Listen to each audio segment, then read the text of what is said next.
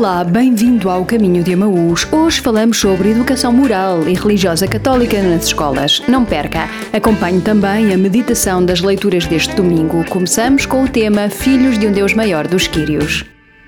Não sei como te vou explicar que não estamos sozinhos.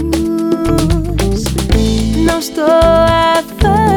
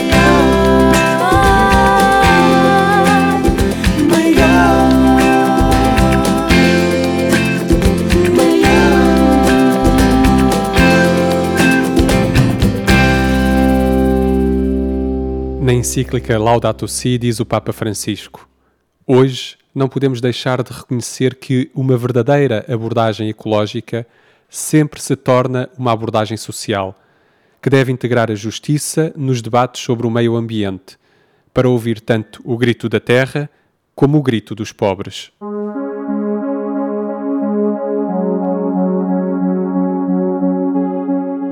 A educação moral e religiosa católica é uma disciplina opcional nas escolas públicas portuguesas, mas muitas pessoas não sabem o que é. Fomos à procura de respostas. Meu nome é Jorge Pereira, Jorge Paulo Pereira. Sou professor de Educação Moral e Religiosa Católica na Escola Vasta Gama. Estou requisitado aqui no Secretariado Nacional, este é o terceiro ano. Também orientei estágios na Universidade Católica durante alguns, alguns anos e orientei também na, na minha escola. E neste momento estou aqui eh, para iniciar, para, para, para continuar um projeto, que é um projeto que já vem desde, desde há três anos, eh, e que tem uma história que era anterior até a isso e que era o projeto de eh, reformular os eh, programas de educação moral e os eh, materiais associados aos programas. E qual é o objetivo da disciplina de, de educação moral e religiosa católica nas escolas? O objetivo fundamental é estabelecer uma relação entre a fé e a cultura. A ideia é que eles percebam que a religião não é uma coisa completamente desfasada da vida social, da vida cultural, da vida da, vida da escola também, enquanto meio onde se aprende e onde se faz cultura, não é? Eh, E por isso há uma, uma, uma preocupação muito grande nestes novos programas, também nos anteriores, em estabelecer relações de interdisciplinaridade. Portanto, com as outras disciplinas, projetos comuns, projetos que, em que se perceba que a, que a religião não é um, um, facto do foro íntimo, ou exclusivamente do foro íntimo privado. É também do foro íntimo, do foro privado, mas que tem repercussões de natureza social e cultural que é impossível negar. Tem sentido ter educação moral e religiosa cristã e católica, particularmente numa escola pública laica? Uh, tem, tem sentido. Tem sentido exatamente se for aquilo que eu estive a dizer até agora. Se o objetivo fosse uh, igual ao objetivo da catequese, não faria sentido. Uma vez que a catequese uh, pressupõe a fé das pessoas que lá vão e está virada para um, a aceitação de, de, de uma determinada religião. É esse o objetivo e a vivência dessa religião. Enquanto que na escola o que nós pretendemos é que os alunos eh, entendam a relação entre fé e cultura eh, e que percebam que os valores religiosos têm repercussões na vida cultural, na vida social, na vida deles, na vida das sociedades em geral. Eh, esta disciplina está inserida em todos os ciclos do ensino básico ou destina-se particularmente a algumas idades? Ela está inserida do ponto de vista curricular em, em, todos os níveis do ensino básico e secundário, portanto, desde o primeiro ano até ao décimo segundo ano. Mas eh, há problemas na sua implementação no primeiro ciclo do, do ensino básico e os problemas têm a ver com a própria presença da disciplina uh, no currículo, que está, portanto, indubitavelmente no currículo, mas depois com questões de natureza prática, uma vez que a colocaram fora das 25 horas normais, portanto, na tal 26 hora, e agora com a entrada em vigor dos novas, uh, das, do enriquecimento curricular uh, e o esquecimento da presença da disciplina no, no, no eh, documento legal que deu origem ao enriquecimento curricular, eh, isso fez com que a disciplina ficasse um bocadinho uh, à mercê do, da, das escolas. Portanto, cada escola depois inclui ou não inclui, embora do ponto de vista legal fosse obrigada a incluir, uma vez que é uma disciplina facultativa, mas de oferta obrigatória. O que nós temos estado a tentar fazer é que este problema seja resolvido e que a disciplina tenha um lugar que seja o lugar dela dentro, pelo menos, do horário do, do enriquecimento curricular normal. Nos outros ciclos, esse problema não, não se coloca. Uh, o que se coloca muitas vezes é, é, é, problemas desta natureza. Na feitura do horário, uh, põe-se disciplina, às vezes isoladamente, numa manhã ou numa tarde, uh, e obrigando os alunos a ir lá de propósito só para ter educação moral. Ora, nós sabemos que isso é um fator enorme de desmotivação dos alunos. Portanto, digamos que é uma disciplina, pela sua natureza facultativa, eh, se não lhe forem dadas condições que são dadas às outras disciplinas, uh, torna difícil a, a, a motivação dos alunos para se inscreverem nessa disciplina. Mas se houver essas condições, os alunos inscrevem-se de facto. Como é que tem sido a participação dos alunos a nível percentual nas escolas, da, das disciplinas? Há uma grande adesão? Há menos?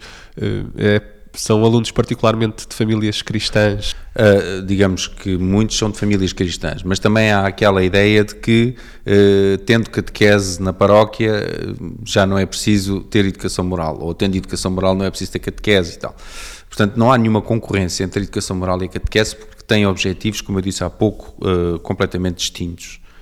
Uh, e, portanto, era bom que as pessoas uh, cristãs que têm os seus filhos nas paróquias também inscrevessem os seus filhos na educação moral, porque a perspectiva é realmente diferente. Temos nas, na, normalmente nas escolas pessoas que se dizem cristãs e pessoas que se dizem não cristãs e alunos que se dizem não cristãos e até alunos de outras religiões que, não tendo uh, número de alunos suficiente para formar turmas, uh, acabam por se inscrever na educação moral e religiosa católica e não se sentem agredidos por aquilo que é dito lá, porque não é dito nada que uh, possa ser uma agressão às outras religiões, etc. Aliás, o, o, programa está feito exatamente no sentido do diálogo, da, da, do, da aproximação aos outros, da tolerância, etc. Falou nos novos manuais, quais são as grandes novidades que eles trazem? Uh, digamos que as grandes novidades vêm uh, de, de, já do programa. O programa é que é a linha orientadora para a formação dos, dos manuais. As grandes novidades têm a ver com uh, a própria um, organização do ensino por competências. essa é uma alteração substancial. Uma importância muito grande que é dada à, ao ensino religioso através da cultura, através da arte a questão da interdisciplinaridade, que é um aspecto que para nós é muito importante, Uh, outros aspectos têm a ver com um alargamento da, uh, do desenvolvimento das outras religiões, uh, que já existia no programa anterior, mas nós decidimos alargar e incluir em anos onde não existia. Começamos pelo sétimo ano, oitavo, nono e depois ensino secundário, de uma forma gradativa, que vai desde as religiões abrâmicas, portanto monoteístas, até depois, no oitavo ano, para fazer, estabelecer uma relação com um, a história da questão da reforma e, portanto, as igrejas da reforma. No nono ano, as religiões orientais e chinesas, e depois no ensino secundário, uh, os novos movimentos religiosos. O programa está também uh, recheado de novos conteúdos para cada uma destas temáticas. Há bastante mais informação do que aquela que qualquer professor é capaz de lecionar durante um ano todo. Uh, para, até para proporcionar aos professores e, e especialmente aos professores, uh, a, a, possibilidade de escolherem. Têm muito, podem escolher, podem organizar as suas aulas de forma tal que uh, seja mais adequada até aos os alunos que têm diante de si, consoante as circunstâncias em questão, se é mais interior, se é mais rural, etc. Existe a nível oficial alguma ligação com, com a educação moral religiosa de outras confissões cristãs? Há alguma, alguma relação uh, com uh, os, os, nossos irmãos evangélicos, porque são eles que têm de facto organizado e que organizam uh, aulas de educação moral e religiosa evangélica em algumas escolas, porque têm número de alunos suficiente. as outras confissões religiosas não existe muito porque não há, digamos, número de alunos suficiente, não, ou não conseguem número de alunos suficiente para formar turmas nas escolas. Portanto, essas, essas, essa relação estabelece normalmente eh, entre o professor e depois cada uma das confissões para, para visitas de estudo, para encontros, etc. Às vezes também os secretariados diocesanos fazem, uh, visita, fazem ações de formação onde convidam também os representantes das outras confissões para fazerem palestras sobre a sua, sua própria perspectiva, sobre algum assunto em particular ou sobre os, os elementos essenciais da sua religião. O que é que diria a, um, a uns pais que estivessem com dúvidas de, de colocar o, o, seu filho numa disciplina de educação moral e religiosa cristã? Eu o, o, o que diria é que não há que ter, que ter dúvidas, porque, porque uh, aquilo que se faz na aula de educação moral e religiosa católica é transmitir um conjunto de valores cristãos, uh, um conjunto de valores e um conjunto de informações culturais eh, e eh, importantes para o desenvolvimento dos, dos alunos. E nós achamos que o ensino religioso responde a uma vertente do, da, da, da, personalidade humana, que é a vertente religiosa, que outras eh, disciplinas não respondem. E, portanto, o ensino religioso, em meu entender, é tão importante como o ensino da história ou de outra disciplina qualquer. Eu convidaria os pais a visitarem o site da, disciplina de Educação Moral, mrcdigital.com, e a verem, está lá o programa de Educação Moral, a darem uma vista de olhos pelo programa, verem quais são os conteúdos que são trabalhados naquele ano e, e, e se isso interessa ou não à cultura dos seus filhos e, à, digamos, à educação dos seus filhos. Seguimos no caminho de Amaús com os Anima Christi e o tema Quero Dizer-te Sim. Depois acompanhe a meditação das leituras deste domingo. Vi a tua voz que me chamou, convidaste-me a viver nesta missão.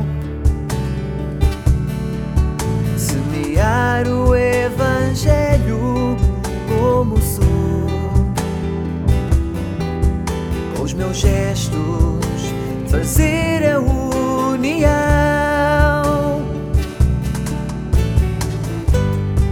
E é o desafio que me fizeste ser sal da terra e luz do mundo.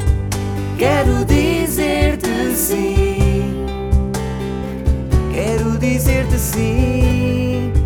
Anunciar o teu amor, a tua força e alegria sentir-te mais perto de mim.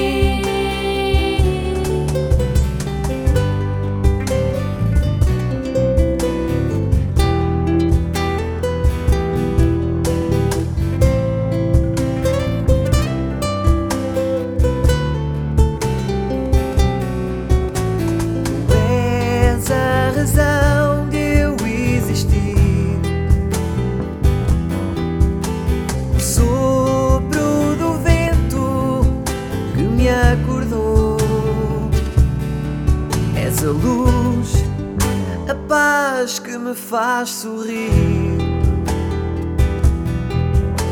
O verbo que o tempo não mudou.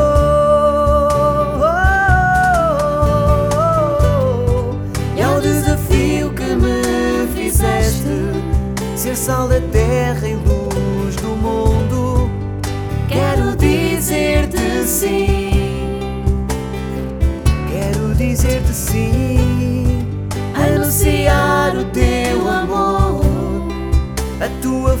força e alegria, sentir-te mais perto de mim.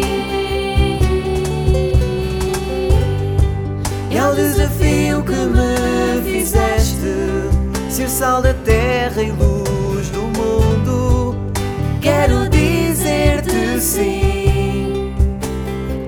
Quero dizer-te sim, anunciar o teu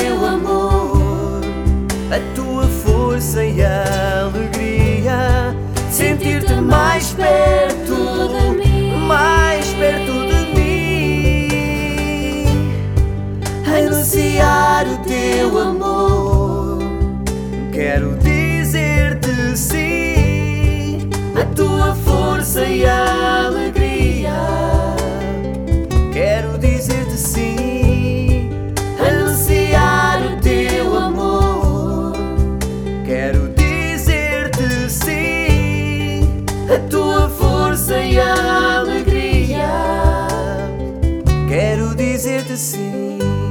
Diz-nos o Papa Francisco: não parece viável um percurso educativo para acolher os seres frágeis que nos rodeiam e que às vezes são molestos e inoportunos, quando não se dá proteção a um embrião humano, ainda que a sua chegada seja causa de incômodos e dificuldades.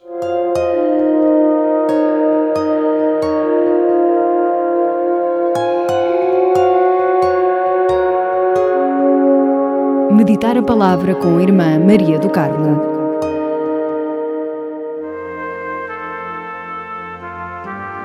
A liturgia deste 25º domingo do tempo comum pode ser intitulada do seguinte modo: Não podeis servir a Deus e ao dinheiro.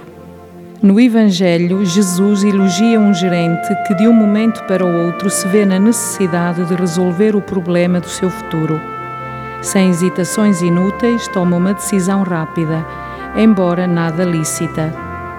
Não é pela decisão tomada que o Senhor o elogia, mas sim pelo espírito de decisão.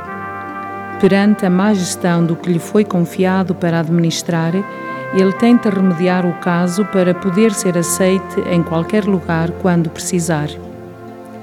Jesus chama a nossa atenção quando diz: Quem é fiel nas coisas pequenas também é fiel nas grandes, e quem é injusto nas coisas pequenas também é injusto nas grandes. O ensinamento de Jesus está mesmo aqui. Não se trata de ser muito ou pouco dinheiro, de serem muitos ou poucos bens. A questão é ser fiel em todas as circunstâncias, ser honesto, ser justo, quando se administra muito ou pouco. É este o desafio que Jesus lança aos seus discípulos e a cada um de nós. Jesus continua: Se não fostes fiéis no que se refere ao vil dinheiro, quem vos confiará o verdadeiro bem? E se não fostes fiéis no bem alheio, quem vos entregará o que é vosso? Nenhum servo pode servir a dois senhores, porque ou não gosta de um deles e estima o outro, ou se dedicará a um e desprezará o outro. Não podeis servir a Deus e ao dinheiro. Penso que a conclusão de Jesus é claríssima para todos nós. Ele ajuda-nos a compreender mais uma vez que a cada momento nós temos que discernir o que queremos ser. Ele provoca-nos a escolher uma coisa só. Servir dois senhores ao mesmo tempo com verdadeira dedicação não é possível. Se optamos pela fidelidade, temos que pôr de parte a infidelidade. Se optamos pela justiça, temos que ser justos e retos em tudo. A tentação é grande. Quem não gostaria de ser milionário? Mas todos sabemos que temos que ganhar o pão com o nosso suor e não à custa da fraude ou do engano, da mentira ou da corrupção. A primeira leitura também nos ajuda a fazer um exame de consciência sobre as nossas ações perante os mais pobres e necessitados. Como agimos com eles? O profeta Amós denuncia a exploração que havia naquele tempo em relação aos mais fracos, mas isto é de todos os tempos. Por isso, verifiquemos também nós que qualidade têm as nossas ações em favor dos últimos, daqueles que são postos à margem da sociedade.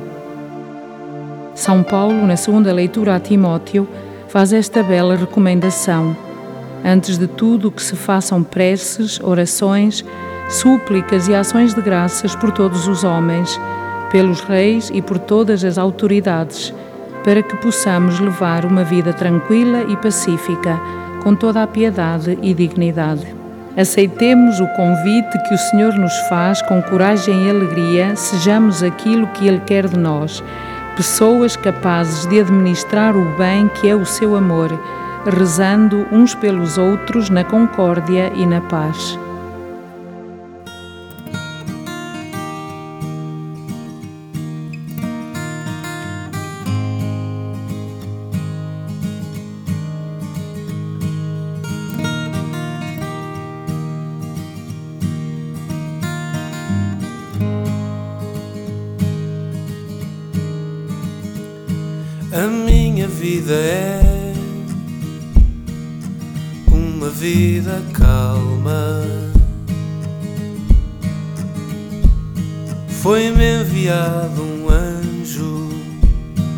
Entrou em minha casa.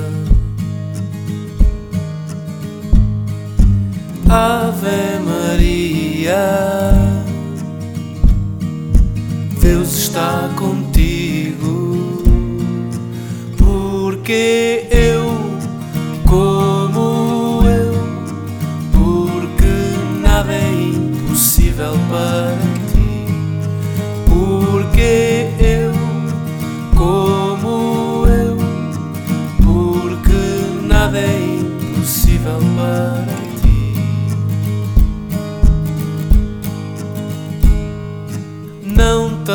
tenhas medo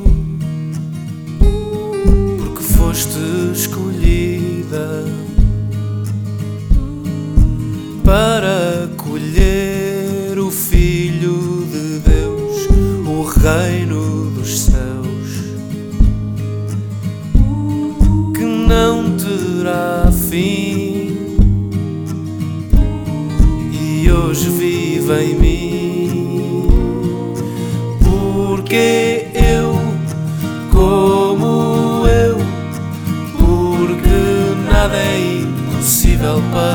ti, porque eu, como eu, porque nada é impossível para ti.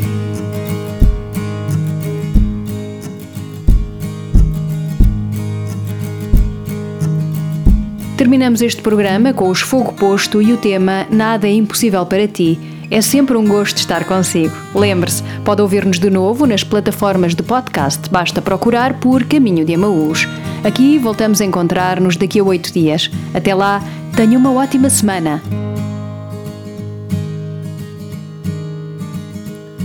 A minha vida é uma vida calma. Foi-me enviado um que entrou em minha casa. Ave Maria, Deus está contigo, porque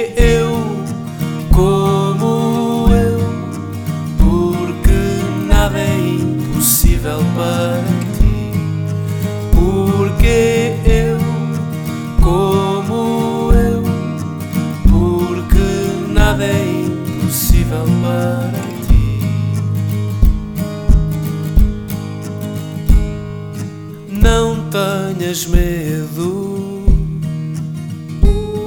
porque foste escolhida